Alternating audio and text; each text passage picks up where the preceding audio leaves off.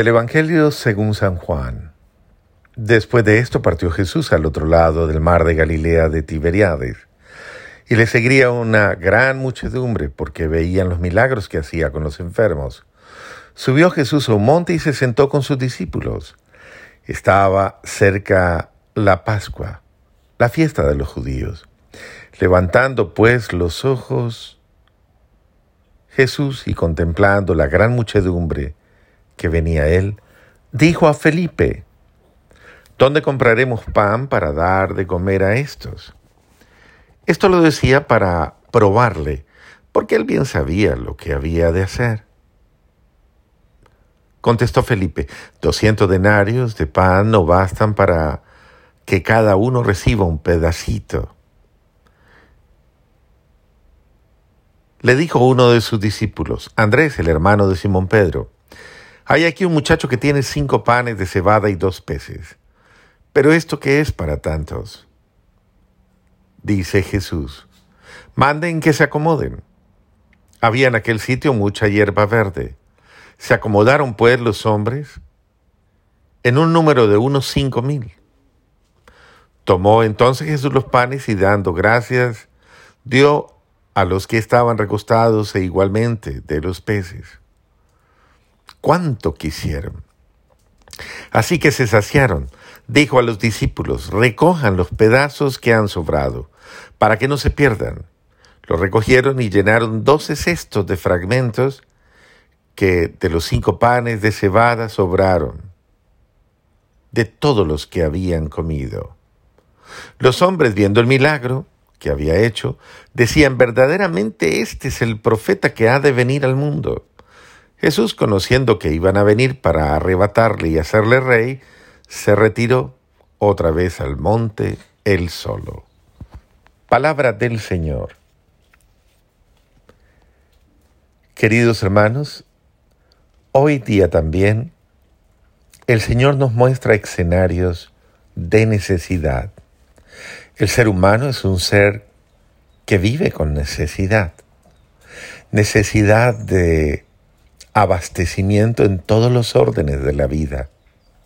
Necesitamos diariamente ser tratados humanamente, integralmente en todos los órdenes, espiritual, material, intelectualmente, socialmente.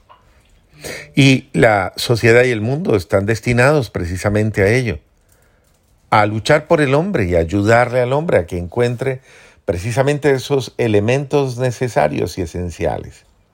Una familia bien formada, una sociedad y un pueblo bien formados son aquellos en los que se responde a las necesidades integrales de las personas. No está bien nutrir solo el espíritu y descuidar el cuerpo y todas las otras circunstancias. Es importante responder de la misma manera a los bienes del espíritu y del cuerpo. Una familia en la que solamente se da una orientación espiritual y carece de los medios, dinámicas y promoción humana para que pueda crecer también en los aspectos de crecimiento laboral e interacción, podría tener muchas deficiencias y carencias. De la misma manera, una sociedad donde solo se promueve el crecimiento intelectual o técnico de las personas y se descuida absolutamente la vida del espíritu. Por eso es muy importante que evaluemos nosotros cómo estamos respondiendo a las necesidades humanas de quienes Dios nos ha confiado. Por eso Jesús plantea a Felipe una pregunta. ¿Cómo saciaremos el hambre de estos? ¿Cómo le daremos de comer a estos? Cada vez que te detienes frente a realidades que tienes muy cerca, porque no hay que ir a buscarlas a lugares distantes. El hambre, decía la Madre Teresa de Calcuta, y la sed de vida, de Dios, de amor, de solidaridad, de afecto, está a la puerta de nosotros en todos los lugares y estamentos de nuestra vida. Está en tu casa, está en tu trabajo, está al lado con tu vecino, con quien trabaja contigo en la empresa. Hay alguien que pasa hambre, que pasa sed, que tiene momentos de dolor, de soledad, de sufrimiento y que la pregunta subyace. Jesús sigue preguntando, ¿Cómo daremos de comer a estos hombres? ¿Cómo daremos de comer a estas personas?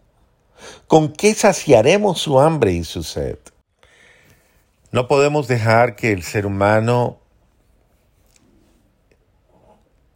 flaquee con las carencias de su ser. Es importante tener una mirada como la de Cristo, que sabe captar la necesidad del otro.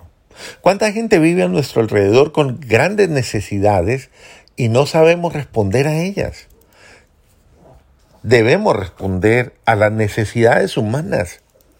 Por eso es importante llenar a los seres humanos de esperanza, de alegría, pero también hay que llenarlos de posibilidades para poder alcanzar aquellas realidades que de otra manera sería imposible. Ese es el sentido de la solidaridad humana, cuando nos unimos y decimos, ayudemos a fulano a resolver sus inconvenientes yo le daré un trabajo, yo ayudaré con, con, un mercado, yo ayudaré con su familia, yo, y así sucesivamente. Todo este tipo de alianzas para el bien humano son importantes. ¿Cómo saciar tanta necesidad?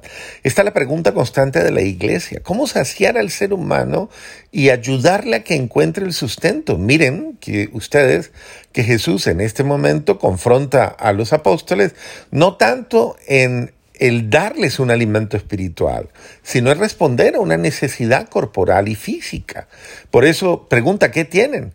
Y le dicen que tenemos cinco panes y dos peces, que son los recursos humanos, que son los recursos que tienen todos los seres humanos. Podríamos decir, yo no tengo más que mi trabajo, no tengo más que esto, no, ¿qué puedo hacer yo con ello? Y básicamente dice Dios, bendice lo que tienes y Dios lo multiplicará. Y de esa manera, qué importante que nosotros también sepamos decir, ok, Señor, te entrego mi carencia, tal vez lo que tengo, lo poco que tengo, pero dame tú la gracia, Señor Dios bendito y misericordioso, de al compartir no tener miedo de que me falte.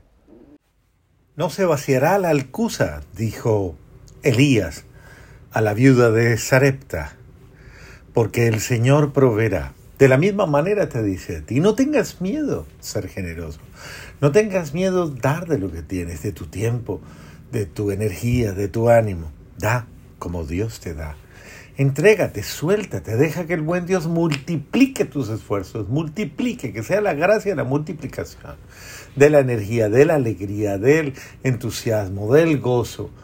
Eh, y en ese sentido, suéltate para que Dios sobre y sacie a muchos tal vez de amor, tal vez de cariño, tal vez de compañía, tal vez de presencia y de tantas bendiciones y gracias que Dios quiere darle a todos los que lo aman.